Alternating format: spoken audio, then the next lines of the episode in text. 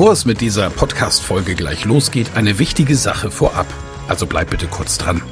Wieso hörst du diesen Podcast? Weil du dich mit Rhetorik beschäftigen willst, ja. Aber willst du dich selbst darin auch verbessern? Selber an dir und deiner wichtigsten Fähigkeit für Erfolg arbeiten? Das Anhören meines Podcasts wird dich dabei unterstützen und auch gleich wartet wieder eine spannende Folge auf dich. Aber ehrlich, wirklich voranbringen wird dich meine Empfehlung an dich jetzt. Das kostenfreie Live-Rhetorik-Training mit mir, Michael Ehlers, Rhetoriktrainer. Darin erfährst du, wie du Redeangst besiegen kannst, was du tun kannst, um andere Menschen zu überzeugen, welche Tricks die Profis nutzen, um in allen Situationen Sicherheit auszustrahlen, mit welcher innovativen Methode du über dieses Training hinaus am Ball bleiben und deine Rhetorik in der Praxis trainieren kannst. Sei also dabei. Pausiere gerne die Folge und gehe auf www.rhetorikheld.de. Diese Website findest du auch in den Show Notes. Wir sehen uns dann. Ich freue mich riesig drauf und jetzt viel Spaß bei der Folge.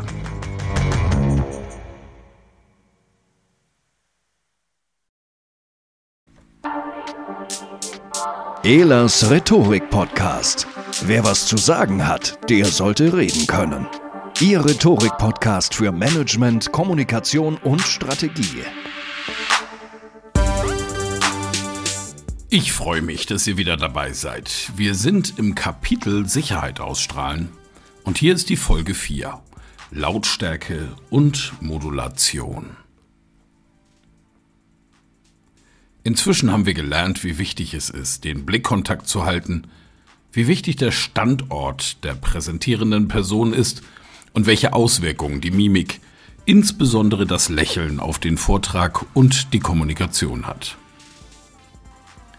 In diesem Kapitel kommen wir auf die Lautstärke und Modulation der Stimme zu sprechen. Und wir fragen uns wieder, was erkennen wir bei Redenden, die nicht sicher auf uns wirken?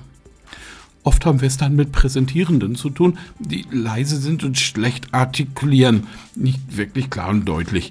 Wir haben es mit Redenden zu tun, die sich der Situation der Rede vielleicht unbewusst sind, die keine Erfahrung in diesem Bereich haben und aus diesem unsicheren Gefühl heraus nicht genug Atemluft auf ihre Stimmbänder geben.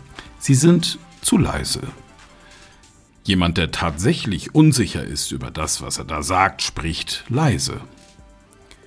Jemand, der sich aber bewusst ist, dass er gar nicht genug Fachwissen über das Thema hat, worüber er spricht, und es trotzdem mit einer starken, gut vernehmlichen Stimme präsentiert, der wirkt sicher und dem glauben wir eher. Also gerade, wenn Sie Ihr Fachwissen präsentieren wollen oder müssen, achten Sie darauf, dass Ihre Stimme kräftig genug ist. Und das können Sie üben und trainieren.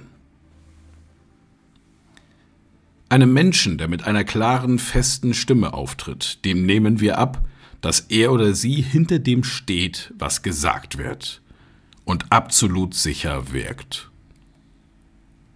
Manche, die mit dieser Technik anfangen, so erlebe ich es in Trainings und Seminaren, übertreiben dann am Anfang zu sehr. Dann wird klar und deutlich und laut gesprochen und dazu noch überartikuliert, insbesondere im deutschsprachigen Kulturkreisen, nicht die beste Variante. Finden Sie eine angenehme Stimmlage und finden Sie dann die richtige Lautstärke, die zu Ihrer Präsentation passt. Eine gute Methode dabei ist, sich ganz entspannt hinzusetzen und einen Ton zu summen, der ganz wie von selbst herauskommt. Fühlen Sie in sich hinein und achten Sie darauf, ob Sie diesen Ton ohne Anstrengung auch über eine längere Zeit halten können. Haben Sie diesen Ton gefunden, dann nutzen Sie ihn als Basis, auf die Sie jederzeit wieder zurückkommen können, auch wenn Sie beim Sprechen mal in die Höhe oder Tiefe modulieren. Sollten Sie generell mit Ihrer Stimme unzufrieden sein, dass sie Ihnen beispielsweise zu hoch erscheint, wie etwa bei schrillen TV-Ständchen, die im Stimmalarmbereich nach Aufmerksamkeit lechzen? Oder Sie haben andere Probleme? Dann empfiehlt sich ein Experte oder eine Expertin aus dem Fachbereich Stimme. Diese Stimmtrainerinnen können in kurzer Zeit sehr viel bei Ihnen bewegen. Hören Sie gern Hörbücher? Sind Ihnen da auch schon bestimmte Sprecherinnen und Sprecher aufgefallen?